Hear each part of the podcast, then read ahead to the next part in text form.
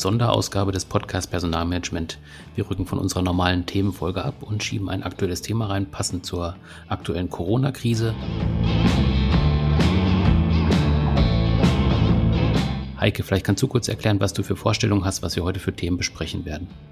Ja, also heute eben nicht wie angekündigt Recruiting, Kompetenzmanagement und Nachfolgeplanung, aber keine Sorge, das holen wir nach, sondern aus dem bereits geschilderten gegebenen Anlass ähm, heute Themen, die sehr übergreifend sind und zum Teil auch sehr persönlich. Folgende drei Sachen habe ich mitgebracht.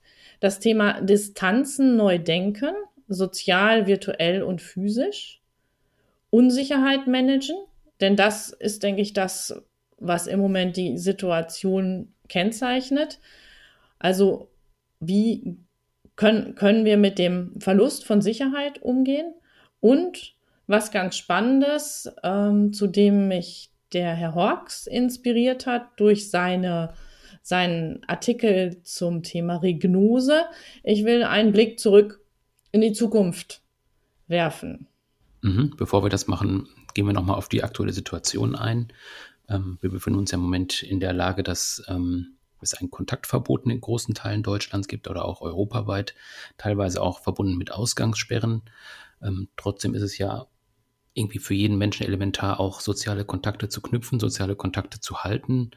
Ähm, wie funktioniert das jetzt in diesem aktuellen Moment, in dem aktuellen Anlass, einmal auf beruflicher Ebene, aber auch auf privater Ebene? Was hast du da für Ideen? Ja, also das, was ich persönlich feststelle und was ich auch höre von vielen meiner beruflichen, aber auch privaten äh, Kontakte, dass man sehr stark versucht, ähm, Nähe, also Verbundenheit herzustellen darüber, dass man einfach mit Menschen telefoniert oder mit Menschen skypt, also eine physische Nähe ist ja jetzt schwierig geworden, denn das besagt ja das ähm, Kontaktverbot letztendlich, also dass wir uns physisch etwas voneinander fernhalten sollen, was aber nicht bedeutet, dass wir unsere sozialen Kontakte unterbrechen. Weshalb nämlich zum Beispiel eigentlich dieser Begriff Social Distancing nicht ganz der richtige äh, Begriff ist. Ich stelle fest, dass es den meisten ganz gut gelingt, in Kontakt zu bleiben, obwohl sie sich nicht mehr jeden Tag sehen können. Der Begriff wird im Moment relativ viel benutzt. Ähm, was ist eigentlich die Bedeutung davon? Kannst du noch ein bisschen was zu erklären? Also eigentlich ähm, ist dieser Begriff Social Distancing ähm, schon sehr alt und beschäftigt sich ursprünglich mit dem Thema gesellschaftlicher Abgrenzung, also Abgrenzung im, mit Bezug auf soziale Milieus.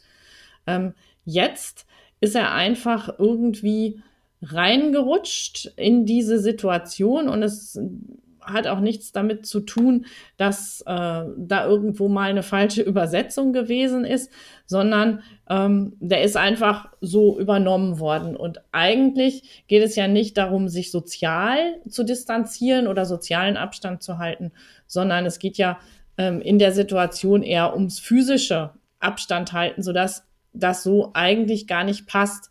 Aber letztendlich ist es ja auch immer so, dass es wichtig ist, welches Bild der Begriff im Kopf macht und dadurch, dass er von Anfang an so benutzt worden ist, ähm, entsteht schon auch das richtige Bild. Äh, letztendlich wird es auch dadurch gestützt, dass es ja sehr viele ähm, Firmen gibt, die jetzt so unter dem Stichwort haltet Abstand, aber haltet zusammen einfach promoten, dass sie, ähm, dass sie es wichtig finden, ähm, genau dies zu tun, also Kontakte auf das Minimum zu beschränken.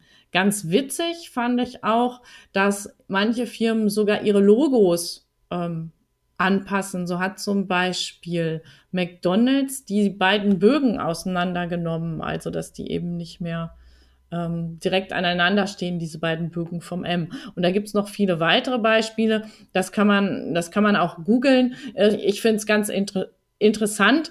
Mhm, also ich merke das im Moment auch, weil ich bin ja eigentlich relativ viel unterwegs auf äh, Terminen oder Veranstaltungen oder bei Interviews bin ich in der Regel auch eher bei den Menschen, als dass wir das übers Telefon machen oder über eine Videoschalte oder sowas.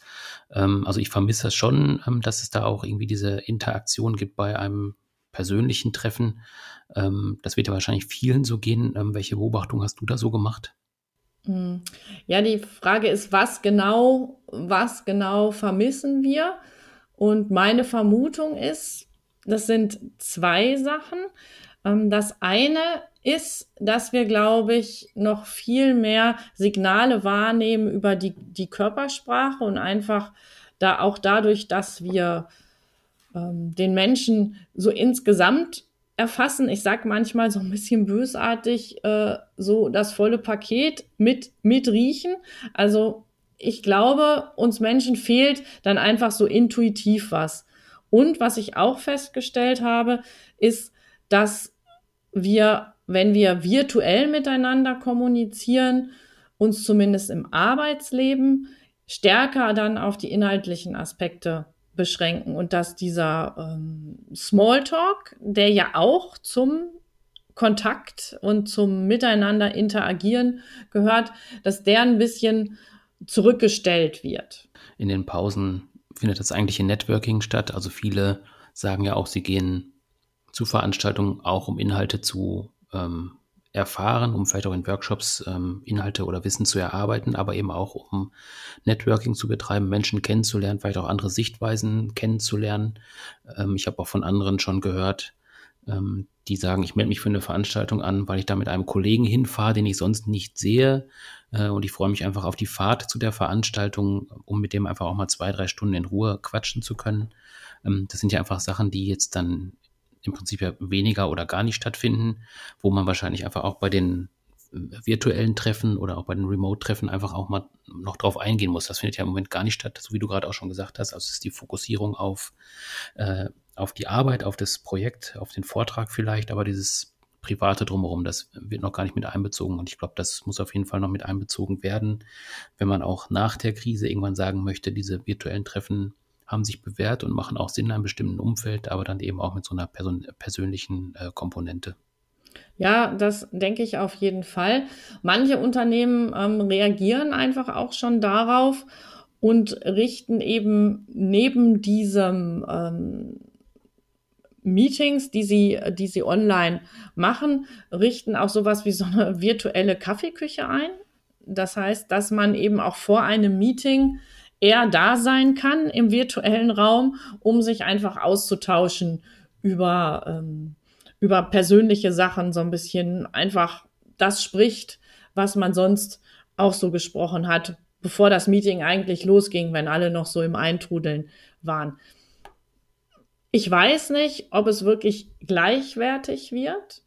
Ähm, was auf jeden Fall wichtig ist, ist in den Unternehmen jetzt gerade auch wenn alle ähm, remote arbeiten, wirklich auch Möglichkeiten zu geben, dass man sich trotzdem über Privates austauschen kann, beziehungsweise diesem Privaten auch irgendwie einen Raum zu geben, vielleicht vorab in Besprechungen oder aber eben auch über gesonderte Chat-Funktionen, in denen sich Mitarbeitende eben auch untereinander auch mal privat austauschen können. Mhm. Und Führungskräfte sind dann natürlich gefragt zu sagen, hey, ähm, es ist uns auch wichtig, dass ihr ähm, zu erfahren, was ähm, treibt euch eben gerade privat um, dass dies eben auch in der Führungskommunikation äh, berücksichtigt wird. Hm, was meinst du, woran das liegt, dass es bis jetzt noch nicht so im Fokus war? Also, dass man tatsächlich gesagt hat, wenn wir schon so ein Online-Meeting machen, dann ähm, arbeiten wir halt inhaltlich oder man tauscht sich halt zu dem Thema aus, aber nicht zu den persönlichen, privaten Sachen. Ist das einfach, weil man das als Arbeitsoberfläche so sieht oder sagt man vielleicht auch,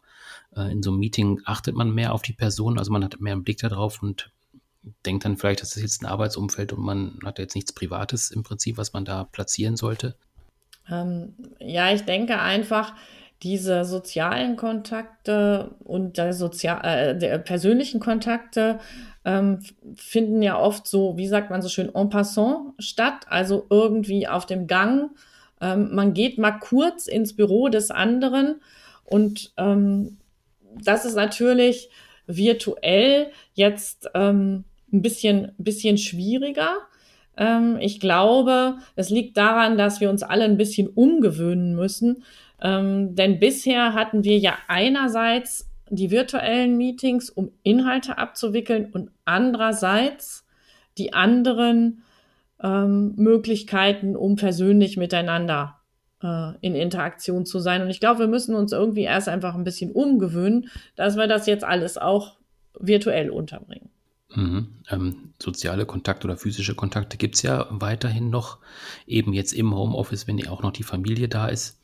Ähm, das ist ja auch nochmal eine neue Situation, ähm, auch jetzt für Mitarbeiter, die dann auch klar haben müssen, wann arbeite ich, wann ist das Private da. Ähm, ich hatte jetzt auch schon mehrere Veranstaltungen, also virtuelle Veranstaltungen, wo dann auch mal irgendwie ein Kind durchgehuscht ist oder irgendwie äh, auf den Schoß gesprungen ist von einem, der da halt dann teilgenommen hat. Das lockert natürlich die Situation auch auf. Ähm, man muss aber wahrscheinlich auch irgendwie ja das so ein bisschen abwägen, ab wann wird es halt dann störend oder ab wann ist es einfach auch unpassend? Das ist wahrscheinlich auch eine, die Frage, welche Umgebung ist es gerade oder was ist gerade das Thema, mit wem spricht man da gerade? Ähm, ist auch nochmal eine neue Herausforderung, die bisher wahrscheinlich noch nicht so viel diskutiert worden ist. Mm, ja, also im Grunde genommen muss man jetzt einen ganz neuen Business-Knigge entwickeln, wenn wir das mal so nennen wollen. Mhm. Das heißt auch vielleicht, äh, in, in welchem in welchem Outfit bin ich dann in meiner ähm, Konferenz mit dem Anzug, mit dem Hemd, mit einem ganz normalen Pulli, wie ich ihn sonst vielleicht nicht unbedingt ins Büro anziehe. Das sind nochmal spannende Fragen. Das wird sich, das wird sich auch finden. Und ich glaube auch die Frage, inwieweit ist es normal, weil oft zeigt man ja ähm, in solchen Konferenzen eben auch seinen persönlichen ähm, Zuhause Hintergrund. Also da hängt dann irgendein Bild oder ähm, da äh, ist vielleicht ein Regal, ein Regal im Hintergrund ähm, und klar, vielleicht läuft da auch ein Kind durchs Bild oder kommt einfach mal, ähm, weil es das ähm, an der Tür aufgehängte Schild vielleicht noch nicht lesen kann. Ähm, aber ich, denk, ich denke, das wird sich jetzt, ich denke, das wird sich jetzt einfach finden. Im Moment habe ich das Gefühl, es geht unglaublich viel und ähm, alle sind, alle sind sehr flexibel. Ähm, was natürlich sehr wichtig ist, dass im Moment die Situation ja so ein bisschen zweigeteilt ist. Es gibt auf der einen Seite diejenigen, die mit Familie manchmal fast ein bisschen zu viel Kontakt haben und oft Schwierigkeiten haben, dieses Familienleben vom Arbeitsleben wirklich abzugrenzen und dadurch natürlich auch sehr, sehr, sehr, sehr angestrengt sind. Und andere, die ähm, alleine leben, die sagen, ja, es ist schön, Kontakte aufrechtzuerhalten, aber denen eben auch wirklicher Kontakt fehlt. Und da ist natürlich auch die Führungskraft gefordert, diejenigen, äh, die in seinem Team sind, eben genau in ihrer jeweiligen Situation abzuholen.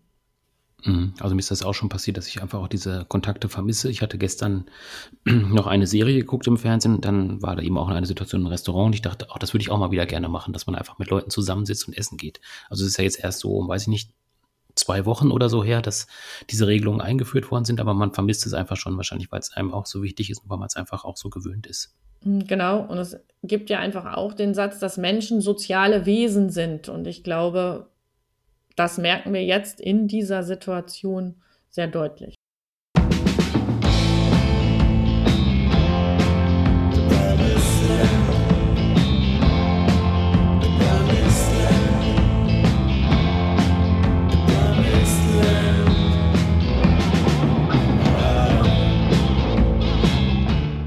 Wir haben ja gerade schon gesagt, dass in der momentanen Situation sich viele Dinge erst noch finden müssen. Also es ist einfach noch nicht ganz, noch nicht immer klar, wie manche Sachen zu handhaben sind. Und deshalb reagieren viele Organisationen und Verbände mit regelmäßigen Informationen zu den Themen, die in der aktuellen Situation relevant sind. Ähm, das hat auch der KVD gemacht, also der Kundendienstverband Deutschland. Und hier gibt es seit kurzem den KVD Service Podcast. Da spricht Michael Braun, regelmäßig mit Service-Experten und Entscheidern über aktuelle Themen zum technischen Service, zum klassischen Kundendienst und zu digitalen Dienstleistungen. Ein Thema ist zum Beispiel Datenschutz im Service und hier insbesondere die Frage Datenhandling im mobilen Büro, sprich Homeoffice.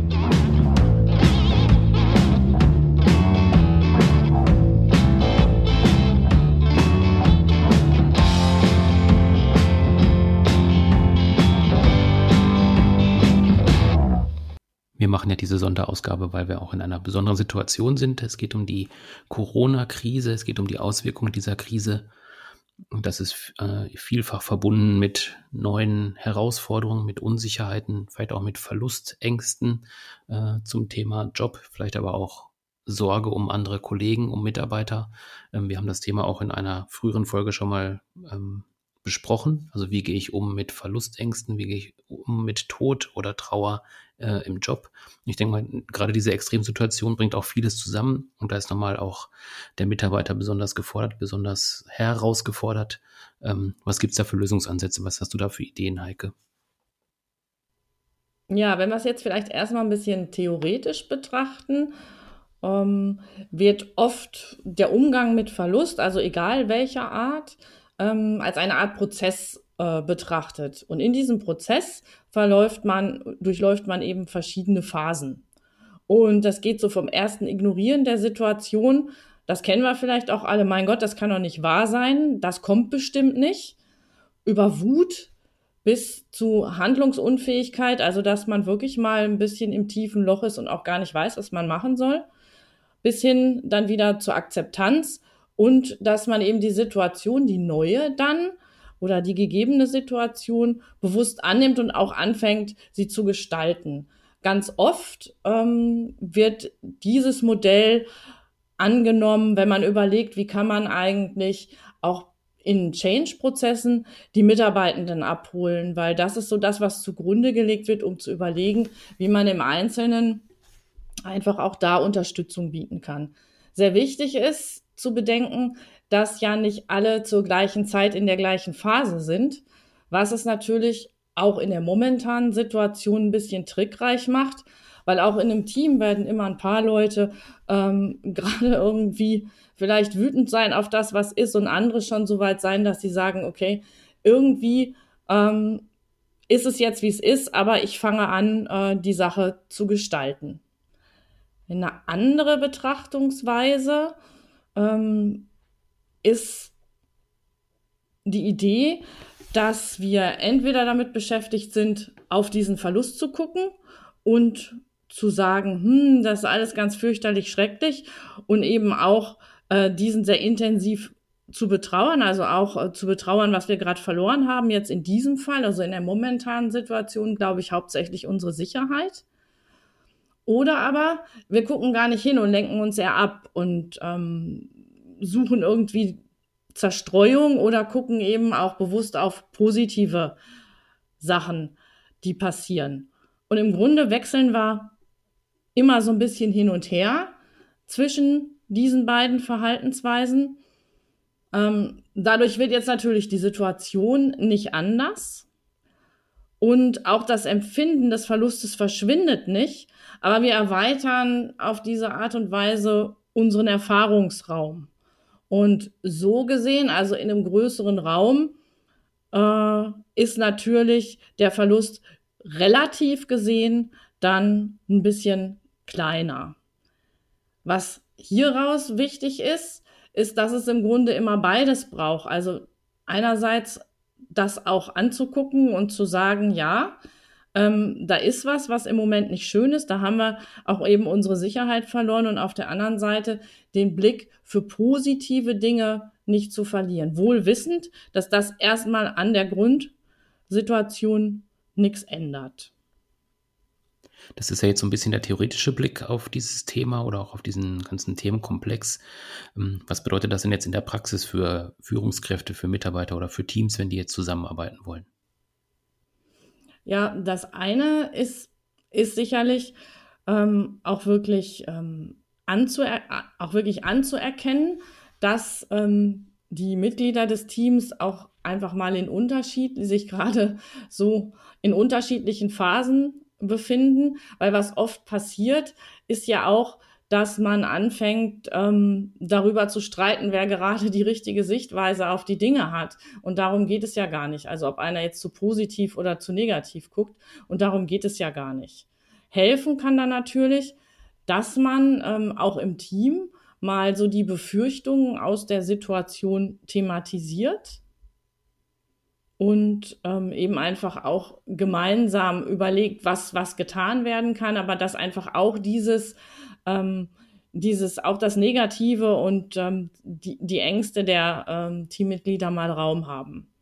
Und für eine Führungskraft heißt das natürlich auch, dass ähm, auch die sehr authentisch sein sollte in der Situation. Das heißt, wenn auch sie Befürchtungen und Ängste hat, ähm, nicht einfach äh, immer so darüber hinweggehen.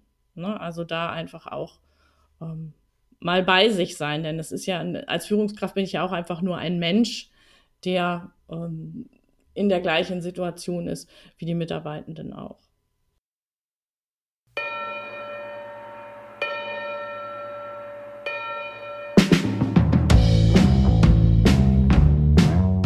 Letzten Tagen hat ein Beitrag des Zukunftsforschers Matthias Horks die Runde gemacht über WhatsApp, über Newsletter und ähm, in E-Mails. Ähm, da geht es darum, dass er seine Sicht der Welt nach Corona beschreibt. Und für alle, die diesen Beitrag bisher noch nicht gesehen haben, äh, den kann man unter folgenden Stichworten finden. Die Welt nach Corona, Matthias Horks.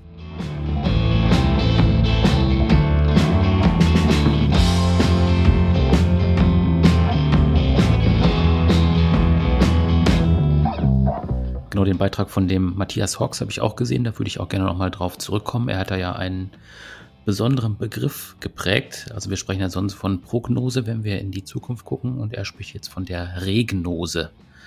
Ähm, kannst du den Begriff so ein bisschen erläutern, was er damit meint? Hm. Genau, also wenn man ja eine Prognose abgibt, guckt man ja quasi von heute ähm, in die Zukunft und versucht auf Basis von Daten, von gutem Gefühl oder aus einer, von einer Kombination von beidem ähm, zu überlegen, wie wird die Zukunft sein. Und ähm, die Regnose ist äh, das Umgekehrte, ist so ein bisschen äh, wie, zurück, wie zurück in die Zukunft. Das heißt, ich ähm, überlege, ich bin in der Zukunft und ähm, überlege dann, was hat sich eigentlich äh, getan heute? Wie sind wir vielleicht mit den Herausforderungen umgegangen? Was haben wir für Erfahrungen gemacht? Was lernen wir heute aus der Situation? Ich finde es ein ganz spannendes Gedankenexperiment und auf jeden Fall ein Perspektivwechsel. Genau, das ist ja im Prinzip spannend, weil ich ja äh, erst vorstelle, ich bin an einem Punkt, der noch gar nicht passiert ist und gucke dann zurück, wie die Entwicklung bis zu diesem Punkt gewesen ist. Also bei einem umgekehrten Fall hätte ich ja schon zumindest den konkreten Ist-Zustand und würde halt einfach in die Zukunft gucken, könnte es vielleicht halt hochrechnen oder äh, Wahrscheinlichkeiten irgendwie benutzen. In dem Fall ist es ja tatsächlich einfach relativ viel, ja, wie du schon sagst, eigentlich ein Gedankenexperiment, wo er dann einfach sich eine gewisse Vorstellung äh, aneignet und die dann eben argumentativ darlegt. Genau, und das ist auch das, was dann eben auch kritisiert wird. Also man kann ja im Grunde jetzt noch nicht wissen, wie es dann sein wird, weil es könnte sein, so wie er es eben auch beschreibt, ähm, dass man irgendwann zum Ende diesen Jahres vielleicht wieder draußen sitzen kann und ähm, vielleicht ein, ein Weinchen trinkt, ähm, irgendwo isst und Leute beobachtet. Aber diese äh, Situation in der Zukunft könnte natürlich auch ganz anders aussehen, ne? dass wir alle immer noch im Haus sind, ähm, dass es so gut wie gar keine Kontakte äh, mehr gibt oder dass wir alle draußen mit Schutzanzügen rumlaufen. Es kann ja alles Mögliche, es könnte ja rein theoretisch alles Mögliche sein. Ähm, aber ich finde, ähm, das Ganze wirklich als Einladung zu einem Perspektivwechsel toll und es ist auch noch gut geschrieben und das hat jetzt für mich immer auch einen Wert an sich. Und ähm, wer jetzt ähm, diese positive Idee für, die, für diesen Punkt in der Zukunft nicht teilt, kann das Ganze ja auch mal mit der, ähm, mit der negativen Variante durchspielen, was, glaube ich, der Wert für uns ist, sich einfach auch vorzustellen, was daraus zu lernen ist oder wie auch einfach, erf welche Erfahrungen wir machen können oder vielleicht auch gemacht haben, ähm, dann zum Ende des Jahres. Ich habe zwischendurch auch mal überlegt, ähm, warum dieser Text äh, eigentlich so gut funktioniert oder warum sich auch einfach so viele damit auseinandersetzen wollen oder auch können. Ähm, ich glaube, das hat auch ein bisschen damit zu tun, dass wir wirklich in so einer extremen Situation sind, wie wir das vorhin auch schon mal gesagt haben. Also wenn ich jetzt äh, vier Wochen zurückdenke, dann sind wir jetzt auch in einer Situation, die man sich jetzt auch gar nicht hätte vorstellen können. Insofern ist das jetzt genauso vorstellbar oder nicht vorstellbar, was er jetzt eben rückblickend skizziert, wie das, was wir jetzt gerade selbst schon erleben. Ja, da stimme ich dir zu. Und was ich auch noch finde, ist, dass diese ähm, natürlich, wenn ich von einem positiven Punkt in der Zukunft ausgehe und zurückgucke, ist natürlich auch das, was passiert ist, eher positiv. Und das hat dann wieder einen Wert, das haben wir vorhin, vorhin auch schon thematisiert, auch das anschauen, was positiv ist, trotz der insgesamt momentan negativen Situation. Und ich glaube, das funktioniert einfach auch so gut und auch überhaupt, dass jemand sagt, ähm, ich gehe jetzt nicht davon aus zu sagen, ich weiß noch gar nicht, wann es gut sein wird, sondern ich gehe davon aus, es wird irgendwann gut sein und wir werden alle was gelernt haben. Und ich glaube, das ist auch das, was für viele Menschen meine Entlastung ist von dem, dass oft eben gesagt wird, ähm, wir wissen noch gar nicht genau, wir haben noch gar keine Erfahrung mit einer Situation wie dieser. Ähm, das ist einfach was, was wir Menschen schwer aushalten können oder sagen wir mal die meisten Menschen schwer aushalten können. Mhm, jetzt hast du ja gerade gesagt, ähm, wir werden dann etwas aus der Situation lernen. Ähm, da würde ich jetzt gerne noch mal ein bisschen konkreter werden. Ähm, wir sind ja jetzt hier in unserer Sonderfolge äh, unseres Podcast Personalmanagement. In der Regel beschäftigen wir uns ja mit den drei Schwerpunkten Führung, Recruiting und Lernen. Ähm, vielleicht können wir jetzt einfach noch mal zusammen auf diese drei Teilbereiche auch noch mal gucken und noch mal so eine Einschätzung von dir hören, wie du äh, den Einfluss dieser Krise jetzt auf diese drei Bereiche siehst. Also wenn wir jetzt mit dem Thema Führung einmal äh, anfangen, ähm, wir haben ja schon ein bisschen über, über Kontrolle, Motivation gesprochen. Wie siehst du da die Entwicklung oder wie siehst du auch die Lernkurve, die sich da ergeben kann bei Führung? Hm, ja, ähm, es ist ja rasant äh, umgestellt worden auf Homeoffice. Was, wo oft gesagt wurde, hm, das ist schwierig, bei uns geht es vielleicht gar nicht. Und wo sicherlich einige Führungskräfte einfach auch ein bisschen Sorge hatten, ähm, Kontrolle aus der Hand zu geben. Ähm, wirklich zu vertrauen, dass das dann funktioniert, ähm, auch wenn Mitarbeitende noch nicht so viel Übung haben äh, mit dem Homeoffice. Und ich denke, wir werden dann zurückgucken und werden feststellen, dass es A einfach dann doch ganz schnell ging, diese Kontrolle loszulassen und ähm, trotzdem Arbeit ähm, gut funktioniert hat. Weil das ist was, was ich eben auch sehe, ähm, auf allen Seiten eine ganz hohe Motivation ist, mit dieser Situation positiv umzugehen und ähm, eben trotzdem weitestgehend ähm, das Funktionieren der Unternehmen aufrechtzuerhalten. Was das andere, was ich ähm, auch noch sehe, ist, dass Führungskräfte sich vielleicht stärker aufs Führen als auf ihre Fachaufgaben konzentriert haben.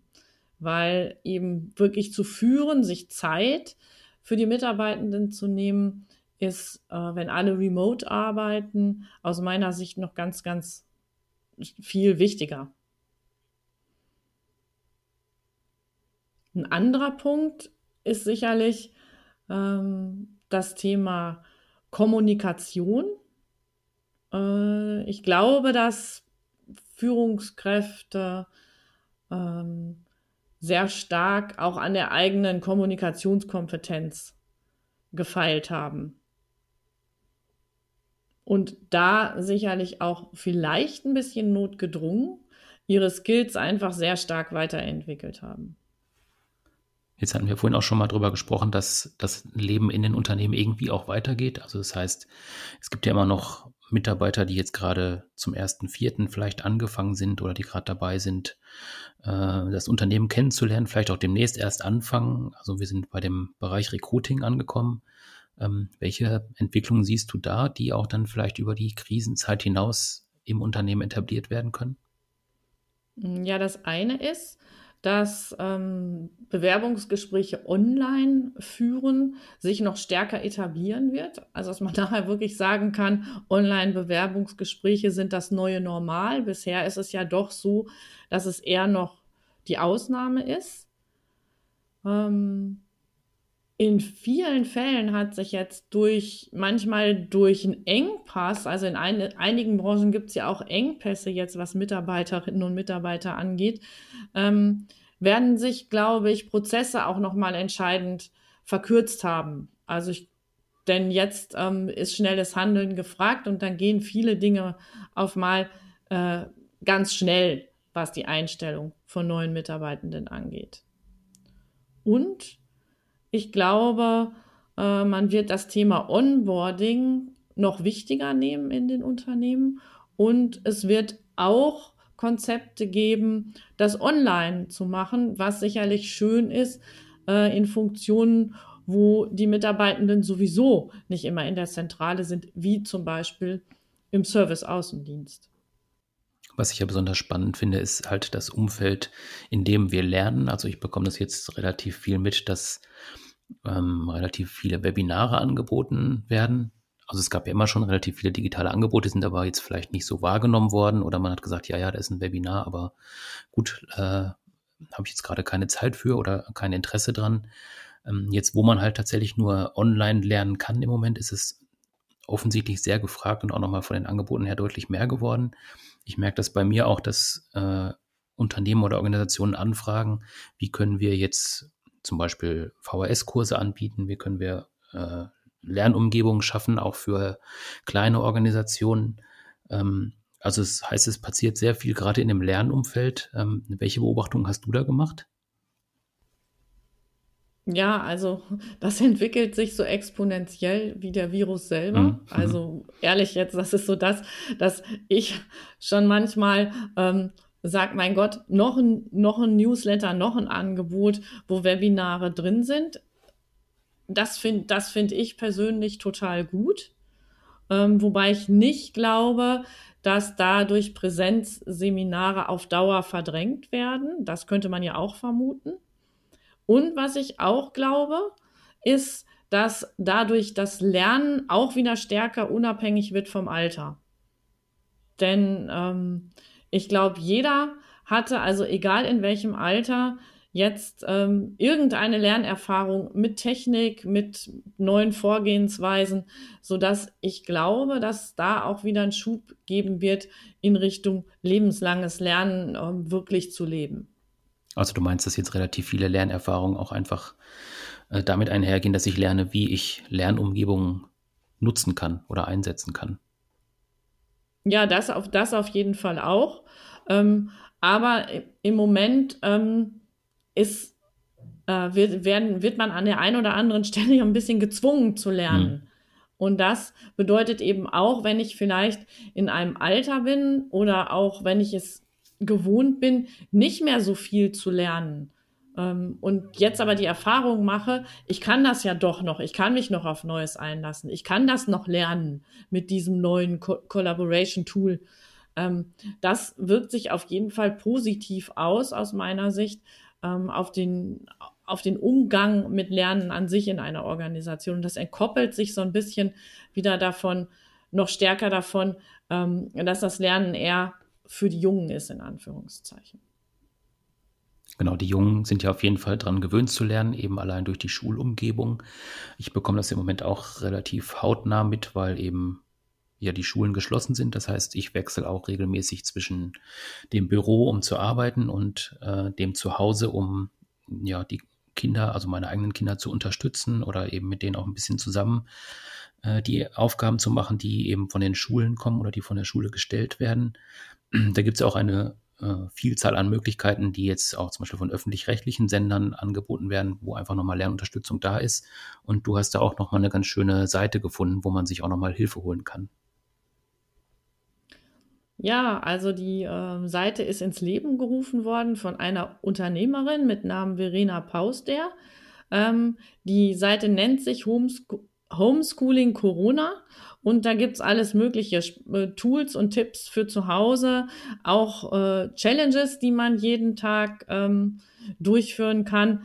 Also insgesamt was, wo man sich, wenn man in der Situation ist wie du, also dass man im Moment ähm, vielleicht Unternehmer, Mitarbeiterin und Mitarbeiter und Lehrer ist, da kann man sich wirklich noch mal ein paar Tipps und Tricks holen. Dann würde ich jetzt zum Schluss noch mal auf eine Person kommen wollen, die im Moment besonders auch im Fokus steht und die ja auch äh, derzeit gezwungen ist, von zu Hause zu arbeiten. Ähm, es geht um die Bundeskanzlerin Angela Merkel. Ähm, da hast du auch einen spannenden Artikel gefunden, der sich so ein bisschen mit dem auseinandersetzt, wie Angela Merkel im Moment auftritt und ja im Prinzip auch Gefühle oder Empathie vermittelt. Ähm, was hast du da genau gefunden?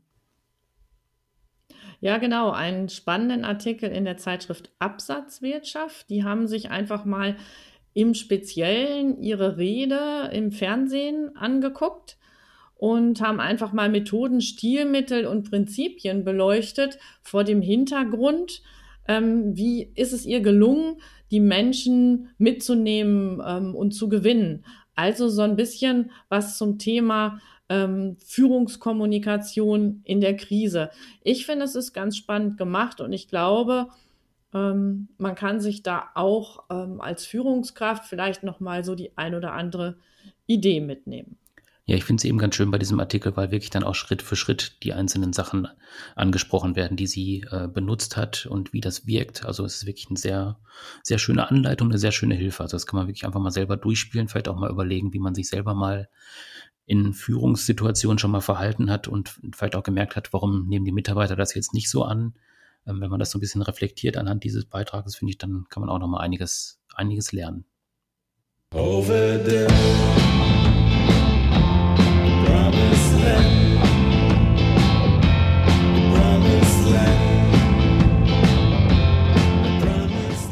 Genau, das war unsere Sonderausgabe, die wir zum, äh, zur Corona-Krise jetzt eingeschoben haben. Normalerweise kommen wir mit festen Themen äh, in einem festen Rhythmus äh, zu euch. Das Thema, was wir jetzt eigentlich geplant hatten, das haben wir nur geschoben. Das hat die Heike ja am Anfang schon gesagt. Heike, vielleicht kannst du noch mal kurz sagen, was tatsächlich jetzt dann einfach dann auch die nächste Folge sein wird, die dann auch tatsächlich auch kommt. Ja, also die nächste Folge hat wieder das Oberthema Recruiting. Und da kommen wir mit Informationen, Impulsen und Gedanken und einem Gast zum Kompetenzmanagement und Nachfolgeplanung. Also unser Gast wird dabei über seine oder ihre persönlichen Erfahrungen mit dem Thema Unternehmensnachfolge berichten. Das wird, denke ich, sehr, sehr spannend und wir freuen uns schon drauf.